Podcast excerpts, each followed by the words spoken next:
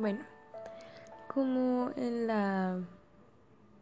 ¿Cómo se pasé? En la tarea pasada le conté el resumen de todos los capítulos y no le conté el primer capítulo como debía de ser porque no había entendido bien la tarea. Entonces creo que es eh, justo que le lea los dos primeros capítulos, el que, el que me faltó y el de hoy. Entonces el primer capítulo es cuando era niño y es así.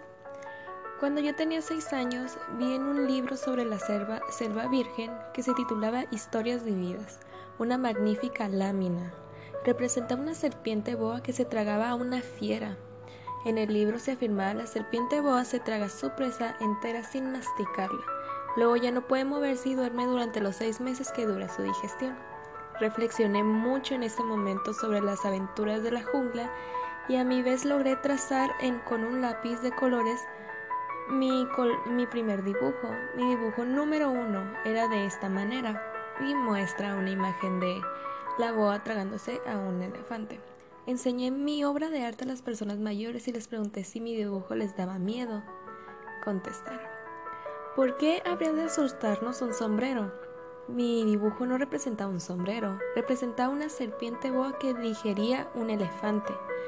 Dibujé entonces el interior de la serpiente boa a fin de que las personas mayores pudieran comprender. Siempre estas personas tienen necesidad de, explicaciones. Mi dibujo número 2 era así y muestra el interior de la serpiente con el elefante adentro. Las personas mayores me aconsejaron abandonar el dibujo de serpientes boas, ya fueron abiertas o cerradas, y poner más interés en la geografía, la historia, el cálculo y la gramática. De esta manera, a la edad de seis años abandoné mi magnífica carrera de pintor. Había quedado desilusionado por el fracaso de mi dibujo número uno y número dos. Las personas mayores nunca pueden, nunca pueden comprender algo por sí solas. Es muy aburrido para los niños tener que darles una y otras explicaciones. Tuve pues que elegir otro oficio. aprendí a pilotear aviones. He volado un poco por todo el mundo y la geografía, en efecto, me ha servido de mucho. El primer vistazo podía distinguir perfectamente la China de Arizona. Eh, esto es muy útil sobre todo si se pierden durante la noche. A lo largo de mi vida he tenido multitud de contactos con multitud de gente seria. Viví mucho con personas mayores y las he conocido muy de cerca, pero esto no me ha mejorado demasiado mi opinión sobre ellas. Cuando me he encontrado con alguien que me pareció un poco lúcido, lo he sometido a las experiencias de mi dibujo número uno que he conservado siempre. Quería saber si en verdad era un ser comprensivo. Invariablemente me, me contestaba siempre, es un sombrero. Me abstenía de hablarles de la serpiente boa, de la selva virgen y de las estrellas. Poniéndome a su altura, les hablaba del briguet, del golf, de la política y de corbatas, y mi interlocutor se quedaba muy contento de conocer a un hombre tan razonable.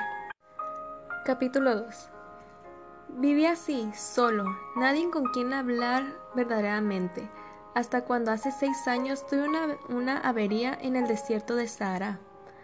Algo se había estropeado en el motor. Como no llevaba conmigo un mecánico ni pasajero alguno, me dispuse a realizar, yo solo, una reparación difícil.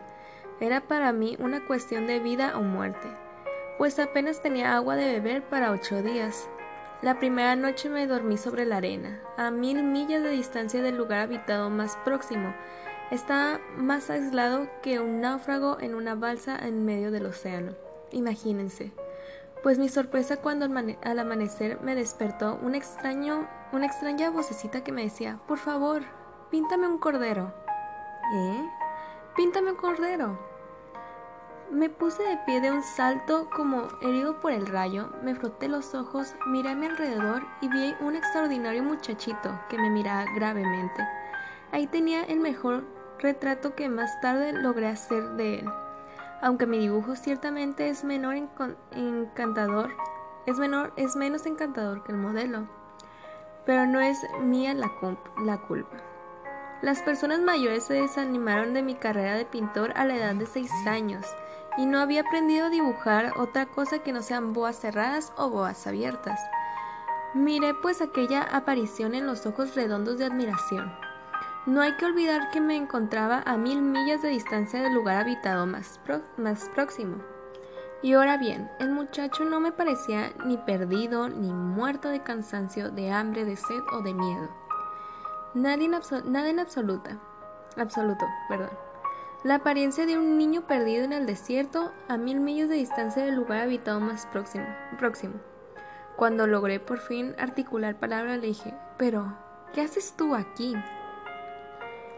Y él me respondió entonces suavemente con algo muy importante. Por favor, píntame un cordero. Cuando el misterio es demasiado, cuando el misterio es demasiado impresionante, es imposible desobedecer, por absoluto que aquello me pareciera a mil millas de distancia de todo lugar habitado y en peligro de muerte. Saqué de mi bolsillo una hoja de papel y una pluma fuente. Recordé que yo había estudiado especialmente geografía, historia, cálculo y gramática y le dije al muchachito, ya un poco malhumorado, que no sabía dibujar. No importa, me respondió, píntame un cordero. Como nunca había dibujado un cordero, rehice para él uno de los, uno de los dos únicos dibujos que yo era capaz de realizar, el de la serpiente boa cerrada. Eh, ay, perdón, me, me perdí y quedé estupefacto cuando cuando oí decir al hombrecito, no, no, yo no quiero un elefante en una serpiente. La serpiente es muy peligrosa y el elefante ocupa mucho sitio. En mi tierra es todo muy pequeño, necesito un cordero, píntame un cordero. Dibujé un cordero, lo miré atentamente y dije, no está... No, este está muy enfermo, haz otro. Volví a dibujar. Mi amigo sonrió dulcemente, con indulgencia. ¿Ves? Este es un cordero. Perdón, este no es un cordero, es un carnero. Tiene cuernos. Rehice nuevamente mi dibujo, fue rechazado igual que el anterior.